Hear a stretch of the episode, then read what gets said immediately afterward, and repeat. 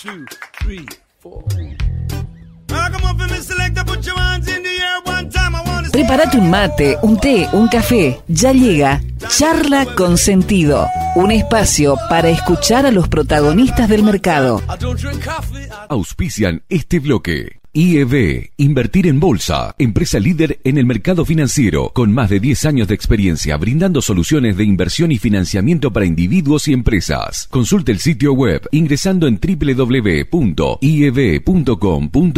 Agente de liquidación y compensación y agente de negociación integral registrado en CNB bajo el número 246. Desde el litoral y con presencia en todo el territorio nacional. Net Finance es la red comercial del mercado de capitales que mejor acompaña el crecimiento de tus inversiones personales, el financiamiento pyme y la optimización de los flujos de caja de las empresas. Seguinos en www.netfinance.com.ar o en Instagram como netfinance-bajo para más información. Agente productor del mercado de capitales registrado en CNB bajo el número 1158. Transporte Goichik SRL. Más de 30 años de trayectoria, prestando servicio de transporte de media y larga distancia para cargas generales, paletizadas, bebidas y contenedores en todo el NEA, INOA y Round Trip a Buenos Aires. Transporte Goichik, Casa Central, Corrientes 41, Leandro en Alem, Misiones. Fontana Lubricentro levanta la bandera de que mantener tu vehículo en condiciones pase a ser un disfrute. Si no podés venir, no importa, buscamos tu auto, pero si lo traes, vas a disfrutar de una sala de espera donde te tomás un té, café o mate. Si venís con los chicos o bebés, hay cambiadores, juegos, tablet, para mirar la tele y más. Fontana Lubricentro, por tu derecho a tener tu auto bien y disfrutar hasta cuando está en el servicio. Libertad y Neuquén, Oberá Misiones. En InView somos un equipo de expertos en mercados de capitales, tecnología y estrategia, dedicados a ofrecer las mejores herramientas, soluciones y productos de inversión. Invertí junto a tu asesor de confianza en InView. InViewSau, ALIC I número 205, ACDI número 121, ACD número 17 barra CNB. Y en estas charlas con sentido de esta semana, primera semana del año 2024, recibimos con muchísimo gusto a un amigo, podríamos decir también de este espacio, que es Diego Martínez Bursaco, licenciado en Economía de la UBA, con posgrado en especialización en Mercado de Capitales y además, bueno, también con un cargo muy importante en InView del Grupo Financiero Galicia, Country Manager. Eh, y bueno, eh, retenés también, Diego, el cargo de Head of Research, eh, entiendo, en, en la empresa, eh, o, o ya, o ya tuviste que delegar por esta importante obligación de- del cargo superior. Diego, gracias por estar con nosotros. ¿Cómo estás? Bueno, hola, ¿qué tal? Gracias por el llamado. Buen 2024. En realidad eh, el equipo de research está bajo mi cargo, pero bueno, eh, hoy, hoy en día también distribuyendo el tiempo en otras tareas, así que, que bueno, tratando de hacer crecer el negocio desde, desde el ámbito más este, comercial y, obviamente desde la parte de carteras de inversión y, y- y todo lo que tiene que ver con la mirada en los mercados. Bueno, contanos un poco primero entonces eh, con respecto a eso. ¿Cómo, ¿Cómo podrías decir que le fue en el año 2023 a, a InView y qué proyección tiene para, para este año que se inicia? Bueno, la verdad es que hemos cerrado un 2023 de mucho crecimiento eh, de la mano de nuestros clientes. Recordad que nuestro modelo de negocios es dar una plataforma de, de- de- abierta, digamos, de tecnología para los asesores financieros independientes y que ellos puedan manejar sus clientes a través nuestro. Hemos consolidado muchas relaciones, hemos traído nuevos jugadores este, importantes a trabajar con nosotros y bueno, eh, la verdad es que vemos eh, el rumbo de donde podría ir el mercado con, con mucha complementariedad para lo que es nuestro producto en, en- en este 2024 y también queriendo crecer muy fuerte en todo lo que es Latinoamérica con este modelo de negocios. ¿Hacia dónde se están expandiendo? Bueno, nosotros tenemos un agente de inversiones en Uruguay, donde ahí están todas nuestras opciones de, de contratos offshore y bueno, ya tenemos eh, convenios firmados con asesores en Chile, en Uruguay, en Paraguay, Ecuador, Panamá, este, Perú y, la idea es seguir este, ampliando las redes y conquistando cada uno de esos países con esta idea central que te dije anteriormente, ofrecer una plataforma abierta de producto y tecnología para que los asesores financieros tengan herramientas este, que día a día mejoren su productividad en el manejo de, los clientes. Así que es un modelo que, está funcionando muy bien y, por suerte cada vez más ejecutivos o banqueros privados se animan a emprender eh, este mundo de, asesoría independiente este, que le da no solamente grados de libertad, sino un mejor servicio a sus clientes finales. Totalmente, ¿no? Este, operamos, operamos también a través de InView y realmente, bueno, es una plataforma muy accesible, eh, siempre a través de, bueno, el broker local, eh, que sería justamente el cliente o, digamos, la la, cara comercial, por decirlo de una manera más directa, con la que tenemos relación los inversores eh, que, accedemos a InView. Eh, algunos de esos países que mencionabas, inclusive, van a tener eh, una bolsa en común, tengo entendido, próximamente, ¿no? Bueno, hay algunos mercados que ya comparten, por ejemplo, Chile, Perú Colombia tienen lo que se denomina el MILA, este, pero bueno, hay otros países este, que están viendo cómo interrelacionan sus mercados. Lo que sí podríamos decir que dentro de nuestra oferta offshore, digamos que es el acceso a los mercados globales, eso es común a todas las necesidades de un cliente que, debe, por una cuestión de sentido común, diversificar sus, sus inversiones. Recordad que en muchos países de la región donde hay estabilidad económica, no es muy usual que un inversor invierta afuera, digamos, ¿no? En, no sé, en la bolsa de Estados Unidos, etcétera. Y un poco ahí tiene que entrar eh, esta noción, si se quiere, nuestra pedagógica y educativa, decir, bueno, vos tenés tu trabajo en, tu país, tenés tu casa, tu familia, y, bueno, eh, siempre es bueno tener una fuente de diversificación fuera de eso, porque inesperadamente con los cambios que hay hoy en los países, en toda la región, eh, puede, digamos, alterarse con, con más este, frecuencia que antes eh, todo el tema de la estabilidad. Así que eh, siempre es necesario diversificar las inversiones y esa es un poco nuestra punta de lanza con la que tratamos de ir a conquistar el resto de los países de Latinoamérica. No podemos evitar, Diego, estamos charlando con Diego Martínez Bursaco, country manager de InView. Eh, la referencia obviamente a lo que está pasando en Argentina, a lo que pasó a lo largo de 2023, si querés, digamos, mensurándolo en cuanto a resultados, podemos ver eh, números realmente interesantes en lo que tiene que ver con, con la bolsa argentina, con el S&P Merval, eh, pero también, bueno, cómo estamos atravesando, atravesando este interregno entre, bueno, el cambio de gobierno, nuevas medidas, un cierre, si se quiere, en lo que se refiere al equity, por ejemplo, positivo, a algunos bonos también. Eh, y bueno, con una desregulación de un montón de cuestiones relacionadas también a, a lo económico, que bueno, en qué medida eh, pueden permitir trazar un panorama para, para 2024. Si querés, vamos por parte, digamos, el océano este que estamos atravesando muy turbulento, eh, cierre 2023 y bueno, ya de cara a, este año, Diego.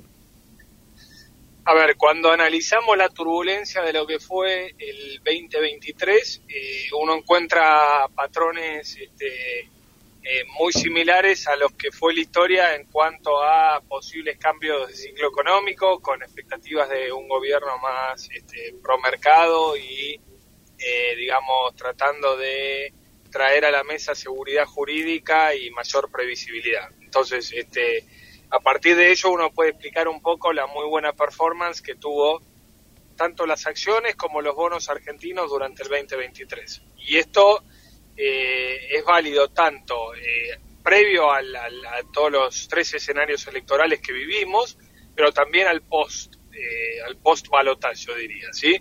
Fue un año muy bueno, los activos argentinos tenían un retraso muy relativo, muy importante contra el resto de la región. Las acciones fueron las que primero movieron esa recuperación fuerte. Quizás un poco uno podría decir, bueno, las acciones eh, vinculadas al sector privado, justamente, eh, digamos, alineándose con el gobierno que asomaba para, para este 10 de diciembre en adelante. Y después los bonos, eh, que habían sido fuertemente castigados, obviamente por, por el desequilibrio de las cuentas públicas, también hicieron cierto catch-up de esa suba. Entonces, terminamos el año muy bien en términos de inversiones, siempre obviamente ajustada por el riesgo que esto implica, digamos, ¿sí? Este, siempre decimos el, el, riesgo muchas veces argentino no es para todos, pero sí realmente son los que dan muchas oportunidades. de cara a estos primeros días de, de Milei este, en el gobierno, eh, se está dando un poco el escenario que uno podía prever, digamos, ¿no? En, el sentido de cierto beneplácito financiero, de estabilidad financiera, eh, con eh, un Banco Central reconstruyendo reservas, con una devaluación que se materializó y se transparentizó todo lo que es el, el verdadero valor de tipo de cambio, y una continuidad en la buena performance de los activos financieros, sean acciones y bonos. Eh, así que lo financiero está relativamente estable. Hay que ver por cuánto tiempo, digamos, hay algunas cosas que claramente sabemos que no son sostenibles de mediano plazo. Es decir, hoy el, Banco Central está reconstruyendo reservas, pero prácticamente el canal de la importación eh, no, se, no se normalizó ni está cerca de hacerlo. Después sabemos que las tasas de interés son fuertemente negativas contra esta aceleración inflacionaria, eso tampoco yo preveo que pueda sostenerse mucho más en el tiempo, digamos, ¿no? Si bien es parte de el plan de ajuste, creo que en definitiva, de mediano plazo, si vos no das el incentivo a una tasa de interés que al menos le empate o le gane la inflación, no podés canalizar ahorro genuino. Pero eh, entendiendo este concepto de tratar de estabilizar eh, y de tratar de llevar adelante estas medidas que tranquilicen un poco la parte financiera, se logró el cometido. Ahora, la gran, digamos, discusión hacia adelante y el gran signo de interrogación es la famosa gobernabilidad entendida por eh, los dos hitos más importantes del gobierno de Milei hasta ahora, son el DNU y este, esta ley ómnibus, ¿no? Uno enfrenta, si se quiere, la reticencia de, digamos, de muchos sectores que que se ven impactados negativamente por el DNU, más el tema judicial, y el otro por las negociaciones en el Congreso, y que creo que va a ser el termómetro de este verano, ¿no? O sea que, bueno, todo también, o muchas cosas dependerán de eso, en definitiva. Sin duda, en la medida que se avance eh, y en la medida que se logre consensos, para mí es muy importante de cara a tratar de ser un país distinto, con más previsibilidad y que este, obviamente tengamos seguridad jurídica. Me parece que eso se va a construir en el tiempo, digamos, no hay una receta mágica que vos digas a partir de ahora tenemos seguridad jurídica. Lo que sí me parece muy relevante es que todas las medidas salgan por, con el mayor consenso posible, ¿sí? Eh, ¿Por qué? Porque si no sentás un precedente de que lo que ocurrió muchas veces en la Argentina, el día de mañana cambia de color el signo de, político del gobierno y, hace los mismos cambios en dirección opuesta con los mismos instrumentos, digamos, ¿no? Y eso deja la economía argentina muy endeble. Y bueno, si yo me pongo en el lado de un inversor eh, extranjero, más allá de lo que es la inversión financiera, un inversor extranjero de economía real que tiene que hundir un capital en la Argentina que recién se va a amortizar eh, de a 8 a 10 años, bueno, lógicamente que no, no lo va a hacer en la medida que, las, que todos este, los cambios radicales eh, que, propone de dirección el gobierno Javier Milei no salgan por consenso. Esa es mi visión, digamos, quizá me equivoque. Eh, ¿qué, digamos, grado de análisis han hecho y has realizado vos también respecto de eh, todo este contenido, tanto de DNU como de ley Omnibus, que serían los troncales en pos de eh, tratar de ir por esos objetivos que acabas de mencionar? líneas generales creo que eh, la dirección es la correcta, libera a, muchas este, fuerzas de la economía, de regulaciones y burocracias que obviamente, eh, digamos, nada tienen para sumar en, lo que es una economía que necesita productividad y vigor. Después en el detalle podemos ir viendo si era necesario hacerlo todo junto no por la situación, digamos, eh, de que no es grave la situación macroeconómica argentina, pero sí que hay algunos, algunos cambios que se proponen que, que se pueden discutir con mucho más tiempo y que son mucho más estructurales eh, y creo que eso no responde a la coyuntura, digamos, ¿no? Entiendo también la jugada política del gobierno actual de, de tratar de pasar o de, presentar el extremo, digamos, de todo el paquete de medidas y ver dónde termina la negociación y con cuánto porcentaje de aprobación finalmente termina eso que fue presentando. Pero en líneas generales eh, creo que eh, es positivo la dirección, sin duda, es un shock de, optimismo en el sentido de que es pro negocio, eh, pro mercado y adicionalmente, bueno, este, todavía faltan muchas restricciones cuando uno va estrictamente a, la actividad diaria de, de, lo que a uno se dedica, que es lo financiero y lo de mercado de capitales, todavía ahí hay mucho trabajo por hacer. Entiendo que las nuevas autoridades de la CNB pronto van a estar eh, de alguna u otra manera atendiendo, atendiendo esta restricción. ¿A qué aspirarían ustedes o en general, digamos, los actores del, del mercado financiero? ¿A que se logre qué objetivo por ahí que en una de esas ha quedado por el momento relegado o a lo largo de estos años relegado? haciendo un paralelismo con lo que te dije recién de un inversor de economía real este, que necesita ciertas condiciones iniciales para al menos empezar a evaluar si hunde capital en el país o no y si ve que esto va a tener previsibilidad. Bueno, eso está muy ligado a lo que por ahí uno aspira del mercado de capitales y su desarrollo. ¿Qué, aspiramos? Aspiramos a que, en primer lugar, eh, haya eh, reglas de juego claras para este, que nuevos, eh, nuevas empresas lleguen al mercado de capitales en busca de o de financiamiento o este, de empezar a listar sus acciones. ¿sí? Es decir, necesitamos que la, la, bolsa argentina, el mercado de capitales argentino, tenga más representatividad de lo que es la realidad de la economía argentina hoy, de la estructura económica de Argentina de hoy. Eh, eso, nada, se logra de vuelta con reglas de juego claras y dando previsibilidad, digamos. ¿sí? A ver, un ejemplo de lo que no fueron reglas, de, reglas claras, este, cuando en 2008 se estatizan las AFJP, el Estado se queda con una participación muy importante del capital social de muchas empresas, que justamente eran inversiones que tenían los fondos privados. Entonces vos imaginate desde la óptica de un privado, que este, por una medida de gobierno tenés al 30% de, de tu capital en manos del Estado y que se te sientan directores estatales en tu, en tu decisión este, de directorio día a día de tus empresas. Bueno, eso es muy dañino, digamos, ¿sí? Después, eh, lo otro que yo aspiro es tratar de dar impulso al mercado de capitales para que efectivamente haya una, una llegada de capitales eh, de muchos ahorros de, argentinos este, que hoy no se canalizan así. ¿Por qué? Porque no hay instrumentos este, para todas sus necesidades o este, eventualmente eh, ampliar el espectro de, de, los actores este, por parte del ahorro. Muchos han llegado para comprar dólares MEP en los últimos 3, 4 años con las restricciones, pero esas no son inversiones genuinas. Sí ha crecido el número de participantes, pero no en inversión genuina. Y después en crear nuevos vehículos y productos que puedan potenciar esto de largo plazo. Es decir, no sé, este, generar instrumentos para planificar este, ahorros de largo plazo familiar, eh, abrir el juego a nuevos productos de inversión que tienen que ver también con los mercados globales, etcétera. Digo, hay un montón de aristas a atacar. Obviamente que eh, lo primero y principal que va a ocurrir es atacar la coyuntura y la necesidad coyuntural, pero lo que debemos evitar que es como muchas veces ocurrió, es que el, el, Estado argentino o los estados provinciales eh, copten, digamos, todo el mercado de capitales por su necesidad de financiamiento, desplazando a este, el sector privado eh, de, los privilegios que puede dar el mercado de financiamiento o de emisión de nuevas acciones. Creo que ese es el gran desafío de, de, mediano y largo plazo y ojalá eh, podamos empezar a construirlo. Totalmente, ¿no? Un mercado muy chico, en definitiva, con muy pocas empresas listadas eh, acá a nivel nacional.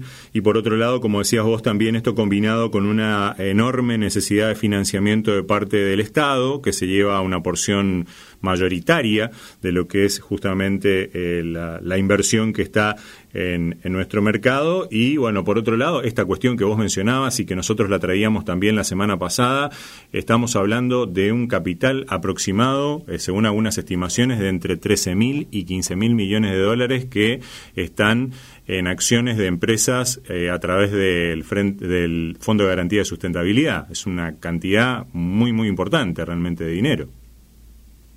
Y de acciones, una cantidad Importante sí, es una cantidad importante de dinero, es una señal muy mala para los que, para las empresas y para las otras empresas que quisieran estar en el mercado de capitales. Eh, y como vos bien decís, hoy no me acuerdo si tenemos 102, 103 empresas listadas en total Eh, cuando uno va a las estadísticas de hace 20 años atrás, eh, Argentina prácticamente se quedó en el mismo número de empresas listadas y cuando comparás contra Chile multiplicó ese número por tres, eh, contra Brasil ni hablar, este, ese número es casi cinco veces más. Entonces creo que hay mucho este, para hacer, pero lógicamente, de vuelta, eh, volvemos a algo conceptual de raíz. Eh, sin confianza y sin reglas de juego claras es imposible esto. entonces, este, obviamente esto no se gana de la noche a la mañana, pero eventualmente si uno no, no termina de empezar, eh, cada vez se va a hacer mucho más cuesta arriba. Así que ojalá podamos ir por ese rumbo, porque de vuelta, el capital está, eh, hay empresas que, a pesar de las dificultades argentinas siguen surgiendo, siguen creando valor, y bueno, muchas de ellas lamentablemente en vez de optar por el mercado local, optan por el mercado internacional debido justamente a todo lo que ya sabemos de lo que fue eh, la pendularidad de nuestra economía, digamos, ¿no? Los casos más emblemáticos, Mercado Libre y Globant, todos de los unicornios argentinos que salieron directamente a cotizar en Estados Unidos eh, y acá las tenemos en, formas de CDR, pero no, no pasan por nuestro mercado. Claro, de manera directa. Diego, abrimos un poco el Zoom ya para ir redondeando también y agradeciéndote, por supuesto, tu tiempo. Estamos charlando con Diego Martínez Bursaco, Country Manager de InView. Eh, ¿Cómo nos puede afectar también la continuidad de eh, eventualmente futuras restricciones o no de política monetaria en los Estados Unidos? Creo que el 2024 será un año de, punto de inflexión. Eh, ya lo había adelantado un poco la Reserva Federal en su última reunión de que el, ciclo de ajuste de tasas al alza está eh, en su techo, digamos, y ahora la pregunta es cuándo comenzará a revertirse eso. Quizás el mercado, desde mi punto de vista, es un poco más optimista de lo que podrá ser en la realidad. De hecho, el mercado está esperando que la Fed reduzca la tasa de interés entre entre marzo y mayo, digamos, ¿sí? Eh, me parece demasiado prematuro. Yo sí veo que si la economía americana se desacelera eh, o continúa esta senda de desaceleración eh, sin llegar a una recesión profunda, vamos a tener los primeros recortes en la segunda mitad del año. y eso, en términos generales, es si no hay un derrumbe y un colapso económico global, cosa que no, no estoy viendo en este momento, me parece que es una noticia auspiciosa para las economías emergentes, porque procesos de rebaja de tasa de interés lo que te hacen es, eh, al menos que el dólar no esté tan fuerte en el mundo, y eso equivale a cierta fortaleza en el margen de las monedas emergentes por un lado, eh, de los commodities por el otro, y flujos de capital yendo a buscar eh, negocios a, estos lados, digamos, ¿no? A estas fronteras. Y por lo tanto creo que en líneas generales, más allá de la volatilidad de cada caso, puede ser un buen año para los mercados emergentes. Eh, ¿Cómo están influyendo los conflictos bélicos? Eh, ¿qué, ¿qué, importancia tienen? Vos que también sos un gran observador de, de todas estas cuestiones, ¿cómo están afectando al comercio internacional? Mira, por ahora diría que se vienen absorbiendo bastante bien en términos de las tendencias de los mercados. Obviamente no voy a hacer un juicio de valor con, todo lo que es este, los efectos secundarios derivados de una guerra, digamos, ¿no? como la que tema Ucrania-Rusia, la que está Israel con Hamas. Eh, pero bueno, por ahora viene relativamente eh, eh, bien la absorción de los impactos Obviamente que si esto escala, eh, estamos hablando de, países involucrados muy importantes, Rusia, Estados Unidos proveyendo, eh, digamos, ayuda militar a, Ucrania e Israel, digamos, hay que tener sin duda eh, una mirada puesta allí. obviamente la, cuestión geopolítica está mucho más sensible que, años atrás, pero bueno, en la medida de que la foto actual se mantenga y, y pueden ir cediendo esas tensiones, creo que es un punto a favor del mercado. Nunca podemos descartar eh, ni algún cisne negro, algo que no, no estemos mirando hoy que aparezca de repente, como fue, por ejemplo, si te acordás, el año pasado, no de, conflictos militares, pero sí esta caída de bancos regionales que hubo en Estados Unidos a principios del 2023. Así es. Eh, como el First, eh, como, como bancos, digamos, este, muy relacionados a las criptos, que, que después lo absorbió muy bien en líneas generales todo el sistema financiero global, pero eh, bueno, son cosas que uno hoy no, no las puede prever, pero sí imponderables que va a haber que lidiar seguramente a lo largo del camino. ¿Y el derrumbe en cierta parte de la economía china? Bueno, e, ese es un tema que sí preocupa para el equilibrio eh, mundial en términos de los motores de crecimiento.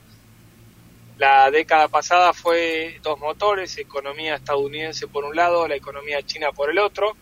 La economía china nunca pudo levantarse de lleno respecto a su política contra el COVID. Eh, y esto fue tomado de alguna u otra manera al centro del ring por eh, la economía de la India. ¿sí? India que comparte algunas similitudes con, eh, con China en términos de un país este, muy densamente poblado, un país que tiene, digamos, una parte de, chiquita, pero una parte al fin de su sociedad este, calificada, eh, y con un proceso de sacar mucha gente de la pobreza y con un empuje que de alguna u otra manera ese motor chino que se fue apagando está siendo reemplazado por India. Vamos a ver cómo se restituye ese equilibrio, pero a priori asoma que India y, quizás este, Brasil ganando protagonismo este año este, podrían de alguna u otra manera reemplazar parcialmente a lo que pasa en China y veremos efectivamente dónde termina China.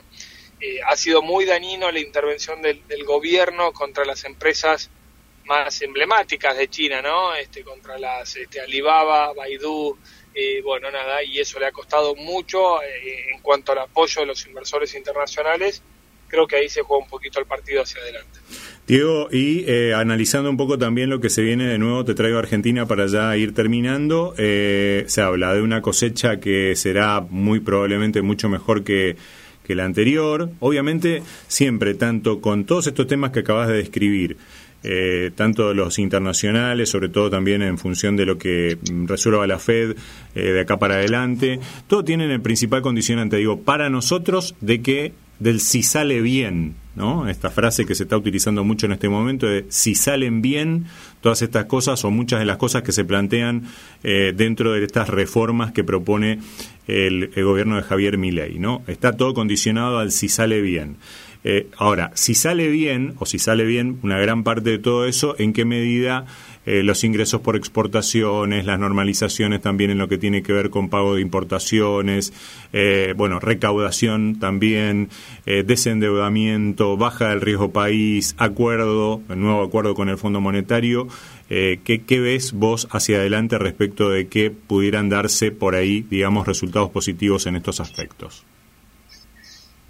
A ver, a priori, a futuro te diría que el flujo hacia adelante luce muy bien en términos de eh, que va a ser muy distinto a lo que vivió Argentina en el 2023, digamos, como, como bien mencionaste, una, una cosecha que nada va a ser este, parecida a lo que fue la del 2023, también una balanza comercial energética mucho más equilibrada, te diría hasta, hasta podríamos ver eh, algún tipo de superávit. Por lo tanto, yo creo que el flujo comercial, digamos, de, divisas eh, va a ser positivo y debería de a poco ir tendiéndose a una, normalización del comercio exterior argentino. Este es el flujo hacia adelante. Ahora, el gran problema es qué hacemos con el stock de, todo lo que se acumuló, digamos, ¿no? Esta, esta deuda comercial que va a tener casi unos 50 mil millones de dólares de deudas pendientes, eh, qué vamos a hacer con el stock de la, deuda con el Fondo Monetario Internacional, este, porque eso implica la renegociación de un nuevo acuerdo. Creo que esas este, cuestiones de stock, de, herencia, digamos, se van a ir atendiendo. La del Fondo Monetario Internacional me parece la más fácil de todas de resolver, porque me parece que no, no hay otro, otro motivo para que eh, las partes negocien y, bueno, y ahí se llega un plan de, refinanciamiento. Em, así que yo creo que los flujos van a estar muy bien y por ahí este, lo que se juega al gobierno es tratar de llegar con la mayor cantidad de tranquilidad en términos de este, la relación cambiaria hasta abril-mayo y a partir de ahí jugar con este flujo favorable, digamos, ¿no? Por eso escuchamos en muchos lados bueno, a partir de abril-mayo lo que van a sobrar son los dólares y lo que va a faltar son los pesos. eh, creo que podemos llegar a esa situación, ¿sí? Sobre todo también en, un, eh, si, si se cierra definitivamente la canilla de la emisión con la inflación que hay, los pesos van a, van a valer cada vez menos y ahí, digamos, este, quizás este, vamos a tener ese faltante de pesos, pero es una es una, un horizonte temporal demasiado largo con los desafíos que tenemos vigentes, ¿no? Estamos hablando recién de que esto es abril, mayo, en el medio hay un hay un trecho muy importante que recorrer con muchos desafíos sin dudas. Totalmente. Ayer, sin ir más lejos, por ahí algunos chipazos en lo que tiene que ver con, con las cotizaciones paralelas también del dólar, por ejemplo, ¿no? Que se picaron un poco. Eh, sí, parte de la dinámica esta de, una inflación que te corre al 25-30% mensual, lo que es este, el fin de diciembre y lo que va a ser seguramente gran parte de enero eh, y un tipo de cambio que en términos nominales el dólar MEP este, o el contado con liquidación habían quedado prácticamente estancados o, iguales respecto a, lo que fue la victoria de Javier Milei en, el balotaje. Por lo tanto, nada, eh, en la medida que yo te diga que, parte de, estas cosas fuimos hablando en la charla, de la gobernabilidad, del consenso y todo, en la medida que, ese terreno, digamos, eh, luzca más fangoso, con eh, menos agilidad y, mucho más dificultoso para avanzar rápidamente, seguramente el refugio natural va a ser el, el, dólar, sobre todo en un contexto donde no hay tanta tasa de interés, sí que también lo relacionamos con antes. Vos no tenés una tasa de interés tan grande como para decir, bueno, efectivamente acá me refugio y estoy estoy capacitado de aguantar los cimbronazos de, por ejemplo, eh, una suba del dólar de 7, 8%, total me sobra tasa de interés. Entonces ese es el juego delicado de lo financiero que hay que tener en cuenta de acá en las próximas semanas. Y ahora sí, la última, y no te miento más, Diego, eh, ¿cómo invierte Diego Martínez Bursaco? ¿Es arriesgado? ¿Es moderado? ¿Es conservador? No, a ver, un poco las premisas las fuimos viendo acá las, eh, durante, durante la charla sí te opto por la diversificación. Eh, sí en algunas partes del portafolio es como haz lo que yo digo, no lo que yo hago. Me gusta el riesgo, me gusta a todos, digamos, ¿no? Pero trato de, hoy si vos me preguntás este, cómo está mi portafolio, tengo eh, dentro de lo que es activos financieros argentinos, tengo un sesgo más a los bonos que a las acciones. Yo cuando, aún a pesar de que a mí me gustan siempre más las acciones, creo que Hoy la relación de riesgo-retorno favorece más a los bonos este, en estos niveles de precios, eh, bonos en dólares, ¿no? Lógicamente.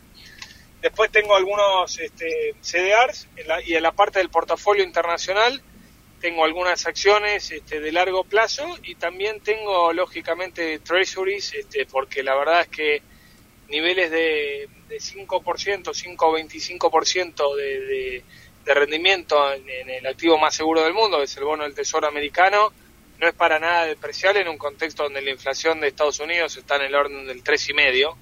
Entonces tengo una tasa de real positiva, de casi dos puntos y bueno, nada, y, espero oportunidades así. Creo que ese es el, lineamiento general del portafolio y, y, obviamente, bueno, este, tratando de ver oportunidades en la medida que mi actividad me lo permita más en la diaria.